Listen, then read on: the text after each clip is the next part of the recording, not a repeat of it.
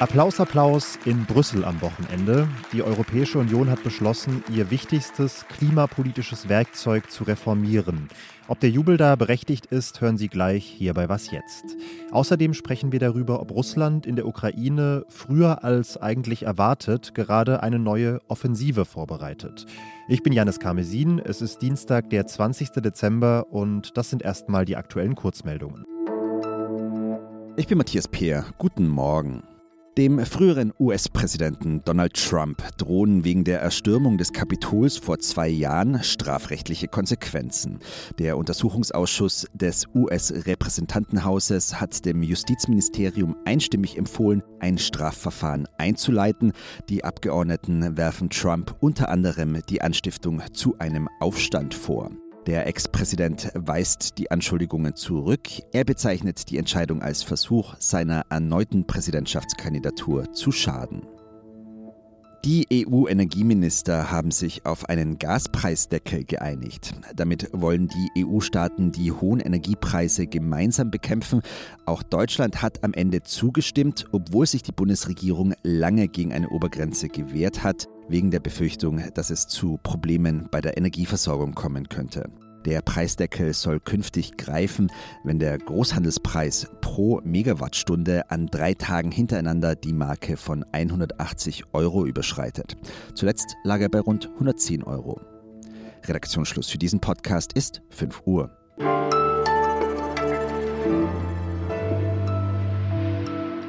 In den vergangenen Wochen hieß es immer wieder, dass dieser Winter im Krieg in der Ukraine aus militärischer Sicht wohl eher Stillstand bedeuten werde.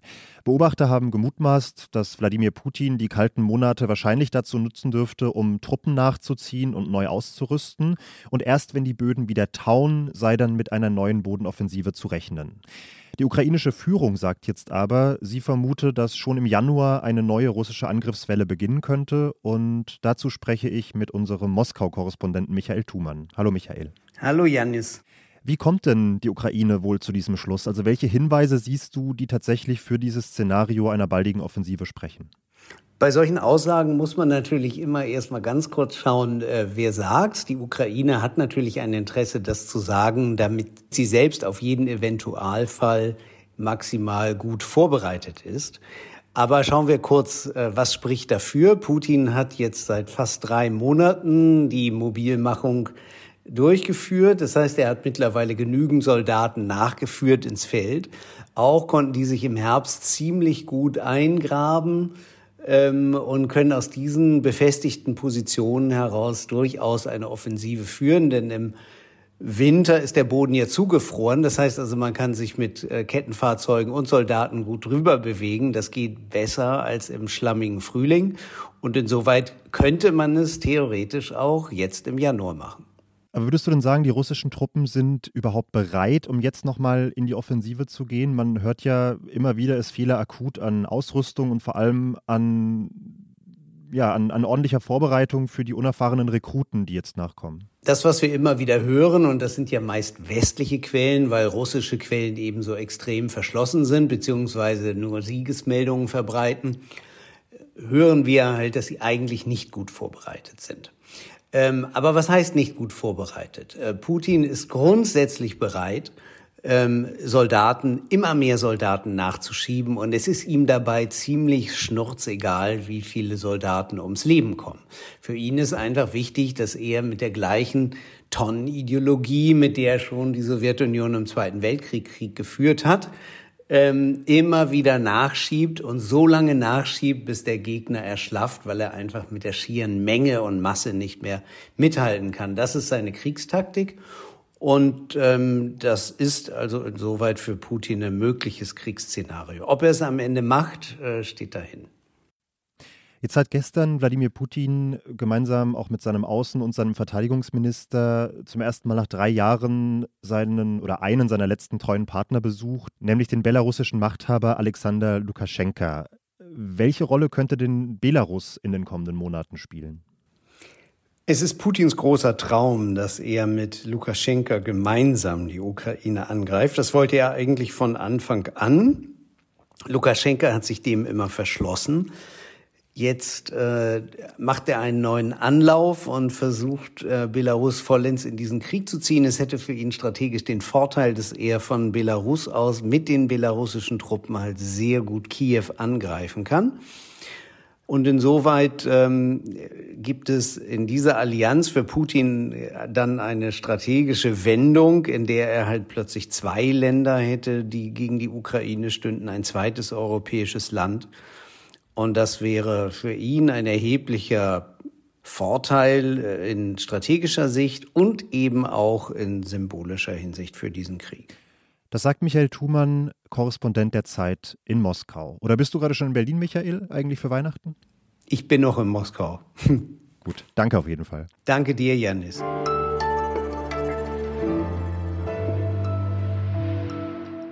Und sonst so? Vor fast 21 Jahren hat der Euro die D-Mark abgelöst. Ich bin damals als kleiner Junge zu unserer kleinen Dorfsparkasse gelaufen, habe mein gesamtes Barvermögen, das waren wahrscheinlich so 20 Mark, umgetauscht. Und ich habe aber eine 2-Mark-Münze als Andenken behalten. Das war so das Maximum an Nostalgie, das ich mir damals leisten wollte und konnte. Eine Menge Menschen da draußen scheinen in der Hinsicht deutlich großzügiger zu sein, denn ich habe sehr gestaunt über die Zahl. Bis heute sind laut der Bundesbank unglaubliche 12 Milliarden Mark Bargeld noch nicht umgetauscht worden. Dabei ist das weiterhin ohne Frist möglich. In diesem Jahr sind zum Beispiel in deutschen Banken nochmal 49 Millionen Mark umgetauscht worden. Vielleicht lohnt sich beim einen oder anderen von Ihnen ja auch nochmal der Blick in Omas Keller. Da findet sich vielleicht ein alter Geldkoffer, mit dem man zumindest die nächste Heizrechnung bezahlen könnte.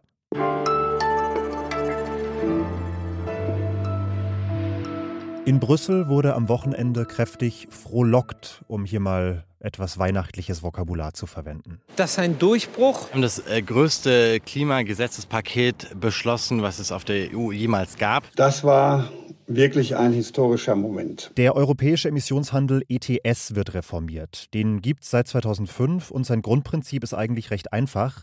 Stromerzeuger und manche energieintensive Industrien müssen sich Zertifikate für jede Tonne Treibhausgas kaufen, die sie ausstoßen. Es ist also seitdem wirtschaftlich attraktiver, weniger CO2 zu emittieren und diese Zertifikate werden kontinuierlich verknappt, damit der Gesamtausstoß sinkt. Soweit auf dem Papier. Jetzt gibt es also eine Reform und die umfasst unter anderem, dass der Handel ab 2027 auch auf den Verkehr und den Gebäudesektor ausgeweitet wird und die Zahl der Zertifikate soll schneller sinken als bislang geplant. Ich frage mal nach bei unserer Zeit Klimaexpertin Petra Pinzler. Bist du auch derart in Jubelstimmung aufgrund dieser Reform? Also wenn ich das jetzt so zusammengefasst höre, denke ich mir erstmal, oh, was für ein technischer Kram. Aber hinter dem technischen Kram steht tatsächlich was ganz Grundsätzliches, nämlich dass CO2, egal wo es ausgestoßen wird, in Europa künftig einen Preis haben wird. Und das ist schon ziemlich groß. Das heißt, das Revolutionäre ist vor allem die Ausweitung auf die weiteren Sektoren, verstehe ich das richtig? Das Revolutionäre ist tatsächlich, dass es dann für eigentlich jeden Sektor oder für fast jeden Sektor da ist. Wir haben das in Deutschland tatsächlich schon. Aber wenn wir diesen Mechanismus jetzt in ganz Europa haben, dann heißt das einfach zuverlässig für Unternehmen und auch für Verbraucher, dass der CO2-Preis künftig steigen wird. Und das macht es dann wiederum äh, sinnvoller und, und auch absehbar, dass man in Bereiche investiert, wo man eben dann weniger CO2 emittiert. Also die Wärmepumpe wird sich künftig mehr lohnen und das Elektroauto auch. Du sagst es schon, auch in Deutschland gibt es ein ähnliches System, einen CO2-Preis und der gilt auch schon für Gebäude und Verkehr, also die Bereiche, die auf EU-Ebene 2027 dazukommen sollen. Was verändert sich denn jetzt aufgrund dieser Reform an diesem deutschen System? Da merkt man auch, wo der Fehler im System ist. Dieses deutsche System ist da, aber der Preis ist eben einfach noch zu niedrig. Den muss man höher ansetzen. Und das äh, Problem 2027 wird tatsächlich sein, dass die EU dann unter dem Preis anfängt, den wir dann in Deutschland schon haben. Da wird man sich tatsächlich was überlegen müssen. Man könnte natürlich argumentieren, dadurch, dass Deutschland den höheren Preis schon hat, setzt es die Innovationsanreize für seine Unternehmen höher als andere. Und die Hoffnung ist, dass der dann eben nicht runtergedimmt wird auf den anderen. Wenn der Ausstoß von CO2 teurer wird, dann steigen auch die Preise für EndverbraucherInnen weiter, zum Beispiel für Benzin. Hat die EU diese soziale Komponente von Klimapolitik ausreichend mitgedacht, deiner Meinung nach? Sie hat einen Sozialfonds geschaffen und über den Sozialfonds wird man dann zusätzlich entlasten können. Da sagen die Kritiker, der ist nicht groß genug. Das würde ich auch so sehen, aber es ist eben auch ein Anfang. Mhm. Wir hatten jetzt, um nochmal ein bisschen rauszuzoomen, innerhalb weniger Tage einmal diese große Reform auf EU-Ebene und wir hatten auch das Artenschutzabkommen in Montreal. Täuscht der Eindruck oder geht es auf ökologischer Ebene gerade endlich mal mit etwas größeren Schritten voran? Ich habe mal Mathematikunterricht gelernt, es gibt sowas wie die notwendige und die hinreichende Bedingung. Notwendig ist das, was unbedingt notwendig sein muss, aber das reicht eben noch nicht. Und genauso ist das mit all diesen Entscheidungen. Die sind klasse, die machen wirklich auch Weihnachtsfreude, aber sie sind die Basis, auf der dann mehr passieren kann. Also in Montreal haben sich die Regierungen entschieden, Arten besser zu schützen. Das ist klasse, jetzt müssen sie es eben nur tun. Und auf EU-Ebene hat man sich entschieden, dieses System zu schaffen, aber es muss eben noch richtig ausgestaltet werden. Auf der EU-Ebene hat man sich entschieden, ähm, das in den Emissionshandel einzurichten. Nur müssen da die Preise noch deutlich angehoben werden. Also auch da, das System ist da. Es reicht aber noch nicht fürs 1,5 Grad Ziel. Aber um das Ganze positiv zu beenden, es ist ein Anfang. Danke, Petra. Bitteschön. Mehr Was Jetzt gibt es heute Nachmittag mit Roland Judin. Bis dahin erreichen Sie uns unter wasjetzt.zeit.de. Ich wünsche einen schönen Tag und sage bis bald. Halten und so viele. Äh, Nochmal, muss mal kurz hier was trinken.